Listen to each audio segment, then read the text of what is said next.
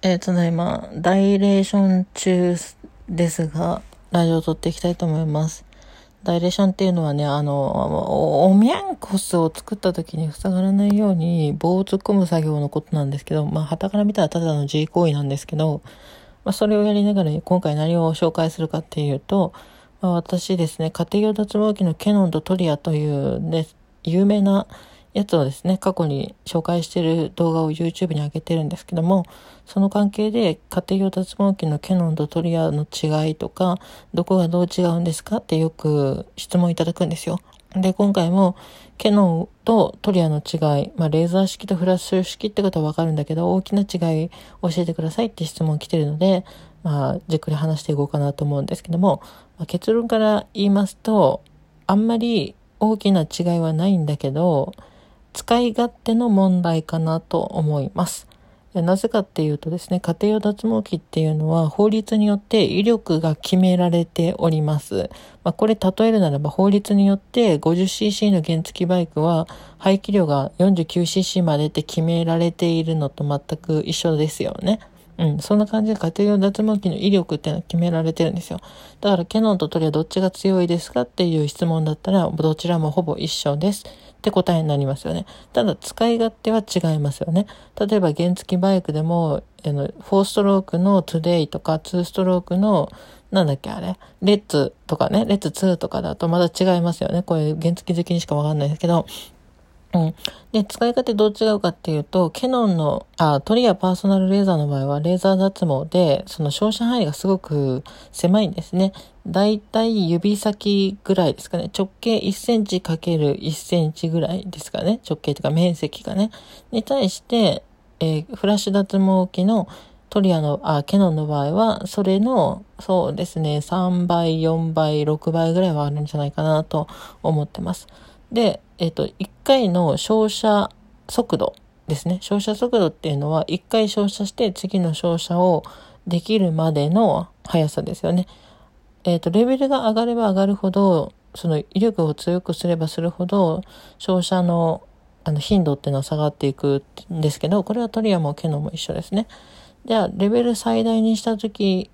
の、えっ、ー、と、トリアのまあ、例えば3回照射しますっていうのが、まあ、例えばですけど3秒かかったとしたら、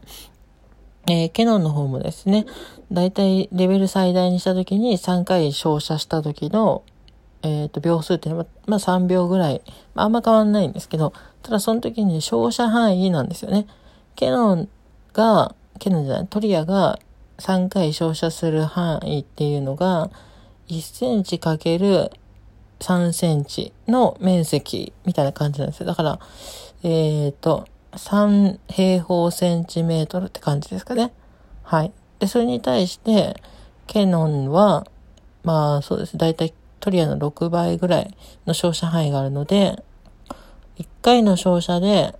3、2、2子が、3、2が6。6、サブ6、100、18、18 平方センチメートルぐらいなんで、まあ、速いってことですね。威力が一緒で、で、スピードもほぼ一緒だった時に、照射面積がやっぱり多いので、ケノンの方が早く脱毛できるし、手間もかかんないってことですね。例えば仮に太ももですね。太ももを全部トリアで脱毛するときって、片足に、片足がだいたいそうですね、20分ぐらいかかるんですよ。で、それに対してケノンは、だいたい5分あればできるかなっていうとこですね。で、もう一つがトリアが充電式なんですけど、去年、去年じゃない、ケノンは、あの、コンセント式なんですよ。だから充電必要ないんですよ。で、トリアパーソナルレーザーの場合は、だいたい片足の脱毛全部終わったぐらいで、充電が切れてしまって、そこから充電、そうですね、3時間ぐらい必要になるんですけど、ケノンは片足全部終わっても、まあ、充電式じゃないんで、もう反対側の片足の脱毛に行けるんですね。で、それが終わった後、髭の脱毛とか、腕の脱毛とか、脇の脱毛とか、背中の脱毛とか、まあ、全身いけるんですよ。って考えたら、明らかにケノンの方が、あの、時間が早いわけですよ。で脱毛する人って大体、まあ、いろんなタイミングでやると思うんですけど、例えば休みの日とか、1時間2時間自分の都合がね、空いてる時に、まあ、髪の毛じゃなかった無駄毛を剃って、準備して脱毛するわけじゃないですか、部屋とかでね。その時に、30分やって充電切れて、ああ、また充電せなあかんなって待ってる、しかも、あの、めっちゃ手間かかるトリアと、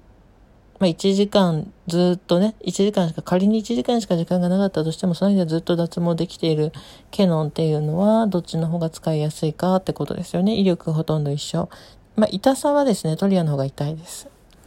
はい。まあ、そういう意味で私はケノンをおすすめしてるんですけども、私がケノンをおすすめしてたのが、だいたい2017年とか16年とかそれぐらいで、まあ、そうですね、もう4年ぐらい前になるんですよね。うん。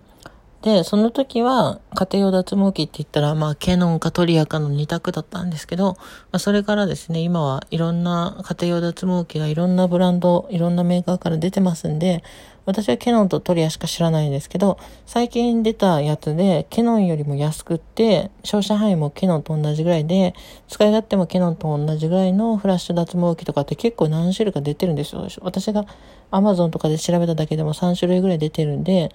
だからケノンとトリアを比較して、まあ、ケノンの方が使いやすいんだけど、金額がね、高いんでね、あ、どうしようかなと思ったら、最近の家庭用脱毛器を見てもいいんじゃないかなと思います。家庭用脱毛器は、最初にも言いましたように、法律で威力がね、上限が決められていますので、仮に最近出たフラッシュ脱毛器がケノンよりも安くて、威力が同じぐらい、使い勝手が一緒ぐらいだったら、まあそっちの方がいいじゃないですか。だからそういうのを見てみてはいかがでしょうかということで今回終わりたいと思います。ぜひ参考にしてみてください。えこの番組ではニューハーフスダンの岬がえ普段話さない裏側の話をしておりますのでね、かなりマニアックな話とかもやってるんですけども、まあ、リクエストとかありましたらお答えしていきたいと思いますし、まあ、自分で思いついた時に撮っていこうかなって感じでございます。今日はちょっとダイレーション中でマジ股間痛いんですけど、え、痛い。頑張りたいと思います。というわけで、最後まで聞いていただきありがとうございました。あー、マジ痛い。痛いよ。なんでこんな音しないといけないの？